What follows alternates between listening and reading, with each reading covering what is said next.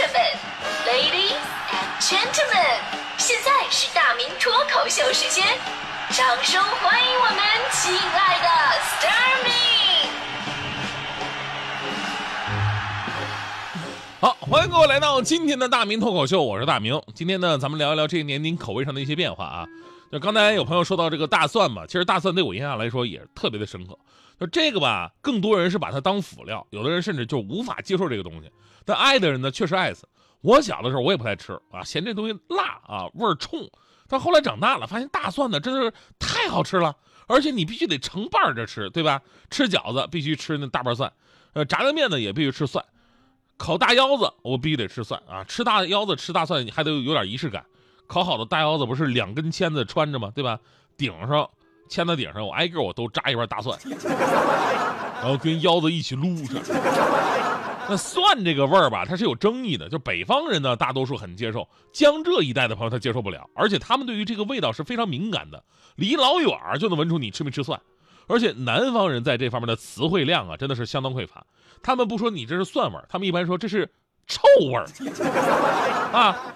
包括你吃葱了，他说这是臭味儿；包括你从火锅店里边沾上火锅那个味儿了，他说这是臭味儿。所以在词汇上讲，无法鉴别你是从饭店出来的还是从厕厕所出来的。当然了，这是我十几年前在南方生活啊感受最深的一点。后来呢，美食这种东西吧，它地域化不再是束缚了。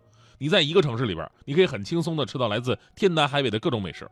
虽然呢或多或少会被本地同化，但是基本风格还是保留的。啊，江浙的朋友后来吃火锅也偏爱那种蒜泥麻油。他们来北京吃腰子，也跟我一起撸大蒜。所以呢，其实你看啊，如果你问一下身边的人，他们都是那种隐藏的重口味啊。我身边的大迪同学是最明显的。大迪同学，我们都知道，他最热爱的是榴莲。说实话，我虽然已经是够重口味的了，但是我暂时我还不太接受榴莲这个东西。然后大迪每次啊吃都都跟我推销说：“哎呀，赶紧吃一尝一尝，这特别好，水果之王啊，特别。”我我我我一直不明白，就是榴莲这个东西凭什么叫水果之王啊？甚至我一直在想，你凭什么能称之为水果？水呢？啊？直到我看到这么一个说法，说榴莲水果之王的位置呢是这么来的：说有一天呢，水果王国里边开大会，要评选水果之王。榴莲自告奋勇说：“我要当水果之王，你们要是谁不同意，请走到我身边告诉我。”结果其他水果纷纷捂住自己的鼻子往后退，于是榴莲成功了。那最过分的是有一次，大迪又给我推销啊，这次跟以前不一样，他推销的不是榴莲，是榴莲的核啊。可是这东西特别好，弄熟了以后吧可以吃，跟栗子一样的味道。你知道吗？当时我竟然信了，我竟然信了。因为吧，这个之前我有过类似的经历，就咱们的节目有一次带咱们听众去马来西亚去海钓去，我们当时在船上，这船也是在深海上漂了整整五天的时间，你特别孤独嘛，你你要给自己解闷儿啊。结果当地的人啊就告诉我们说，这个菠萝蜜的核弄熟了是可以吃的，而且对身体特别好。然后当地的船员呢就把吃剩的这个菠萝蜜核捡到一起就洗干净，放在锅里炒熟了。你还别说，还真不错，有点像什么呢？有点像那个银杏。跟栗子的一个结合体，哎，挺好吃。所以呢，经历过这事儿吧，啊，大迪说那个榴莲的核能吃，哎，我就我就信了。他还特别热心，给我带了几个他珍藏的那个榴莲核，我拿回家，我放在微波里边，微波炉里边转了一转。这是我这辈子干的最后悔的一件事。两分钟之后，厨房就变成茅房了。别说我们家，楼道里都是那个味儿啊。刚出电梯的人都惊呼：谁家厕所爆炸了？那整的我现在我都想搬家呀，所以你看啊，咱们今天说你口味这些年的变化，其实有一大部分就像榴莲啊、大蒜啊、臭豆腐啊，最开始闻着味道是真的闹心，但是吃起来呢，很多人觉得啊，越来越喜欢吃。我这还有组数据，还真的就能说明咱们北京的口味的变化。北京口味变化什么样呢？越来越臭了啊！北京精神里有一个词儿叫包容嘛，这一点在美食这方面体现的淋漓尽致。你看现在除了以前常见的。北京菜、宫廷菜，呃，比较接近的鲁菜、东北菜，还有川菜、杭帮菜、上海菜，现在更多了，私房菜、安徽菜、新疆菜、创意菜、江浙菜、小龙虾等等小众菜系的店铺随处可见。而这些年突然爆火，从冷门变成现在广为人知而且被大伙所喜欢的两种美食，一个是螺蛳粉，另外一个就是臭鳜鱼。螺蛳粉我们知道是广西著名小吃，特点就是闻起来这味儿特别的大，很臭。最开始啊，我们都以为是这个螺丝的味道，后来不是，了解了一下，这个臭味是来自里边腌的那个酸笋的味道，闻起来臭，这已经让很多人望而却步了。但吃起来呢，是咸鲜辣并存，一点都不臭，所以呢，尝试过一定会很喜欢。其实比这个螺蛳粉儿让人更加难以接受什么是那个臭鳜鱼，因为螺蛳粉吧，一般都是自己是一个小店儿你进去之后吧，基本上就因为爱吃这个你才去，不喜欢你就不会去，影响不到你。臭鳜鱼不一样啊，臭鳜鱼基本上都是规模比较大的馆子，一般都是安徽菜，当然了，湘菜呀、江西菜呀，也有臭鳜鱼。然后你去这地方吧，你可能是点点别的东西吃的，结果但凡是屋里边有一桌要了臭鳜鱼的，那整个大厅都是这味儿。所以开始那几年啊，大家伙去这种馆子的时候都不适应，一进这种馆子都是先皱眉，嗯。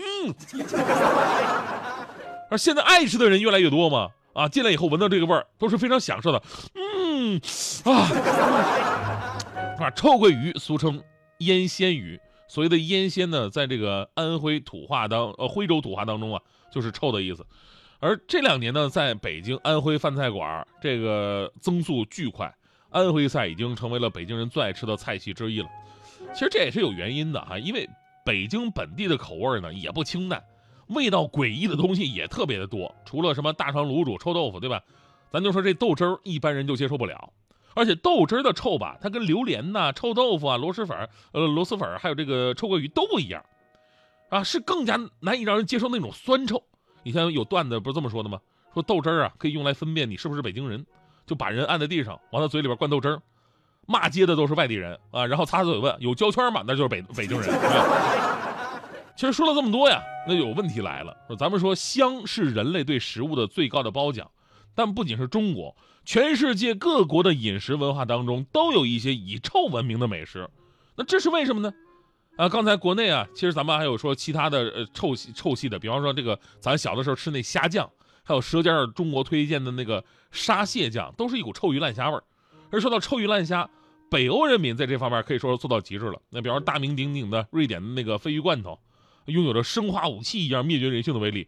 据说鲱鱼罐头那汤汁儿就一滴啊，滴到哪儿哪儿就变成厕所啊。这还有芬兰的那个臭鲨鱼，生肉直接发酵，说白了就是活生生给放臭了你再吃。还有爱斯基摩人的最爱。他们的最爱的那个食物的名字我不知道怎么叫哈，我就说这做法你就可能崩溃了。把这个一百多只宰杀好的海雀放入整张新鲜的海豹皮囊之内，缝好海豹的皮囊之后呢，用海豹油封口，然后埋到永久冻土层两到三年，等待海豹的胃酸让那些海雀自然发酵。吃法呢，就是时间到了，你把这个海雀从海豹肚子里边拿出来。从海雀屁股那儿嘬取，嘬一定要嘬，嘬取鸟腹中的湿液，把已经发酵腐化的内脏吸出来尝一尝。Oh my god！科学家说说，吃臭的东西啊，这个臭的味道是写在人类基因里的一个味觉记忆。一方面呢，原始社会人类保鲜食物的手段是有限的。那食用腐烂发臭的食物是不可避免的，你为了生存，你总得吃。另一方面呢，原始社会力生产低下，那动物的腐肉是成本低廉的蛋白质的来源，而且适度的发霉腐烂，使蛋白质部分分解为氨基酸，有益于人体消化。当然这是适度啊，你要过头去也不行，对不对？就很多臭物的这个臭味就是来自于发酵。发酵的过程当中，食物当中的蛋白质会被微生物分解，产生有鲜味的氨基酸，比方说谷氨酸，它们使食物变得更加的鲜美可口。那西方营养学家提出过，说发酵食品是饮食的最高境界。很多时候呢，香跟臭只是一线之隔，很多臭味在稀释很多倍之后产生的就是香味，所以臭其实也是人类饮食的最高境界之一。当然，我们说不要轻易尝试太多臭的啊，这个毕竟咱们消化能力是有限的。但这事儿吧，也告诉我们道理，其实人的口味都是在改变的，审美同时也在改变。不要觉得今天啊，我自己不符合潮流，然后妄然的改变自己，最后反而失去自己。我跟你说，只要真诚善良，有自己的价值，总会有欣赏你的人出现。我现在不说别的，我对自己是充满信心啊！看大家伙对臭的东西越来越感兴趣，并且认识到他们的价值，我真的很欣慰。我觉得我的机会来了，因为我是真正的臭男人啊，对吧？是一介咸鱼，不想承认，也不能否认。不要同情我笨，又夸我天真，还梦想着翻身。咸鱼就算翻身，还是只咸鱼，输的也诚恳。至少到最后，我还有咸鱼不腐烂的自尊。我没有任何天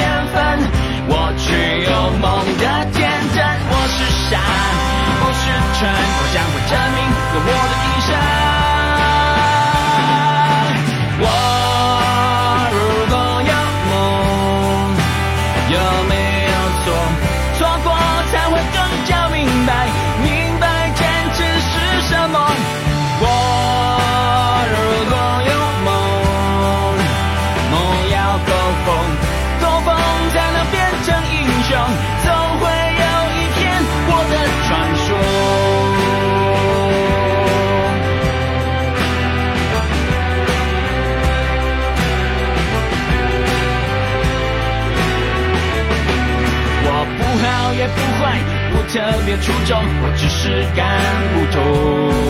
我的人生就是一错再错，错完了再从头。也许放弃掉一些，活得更轻松，我却不再是我。我不愿一生晒太阳吹风，咸鱼也要有梦。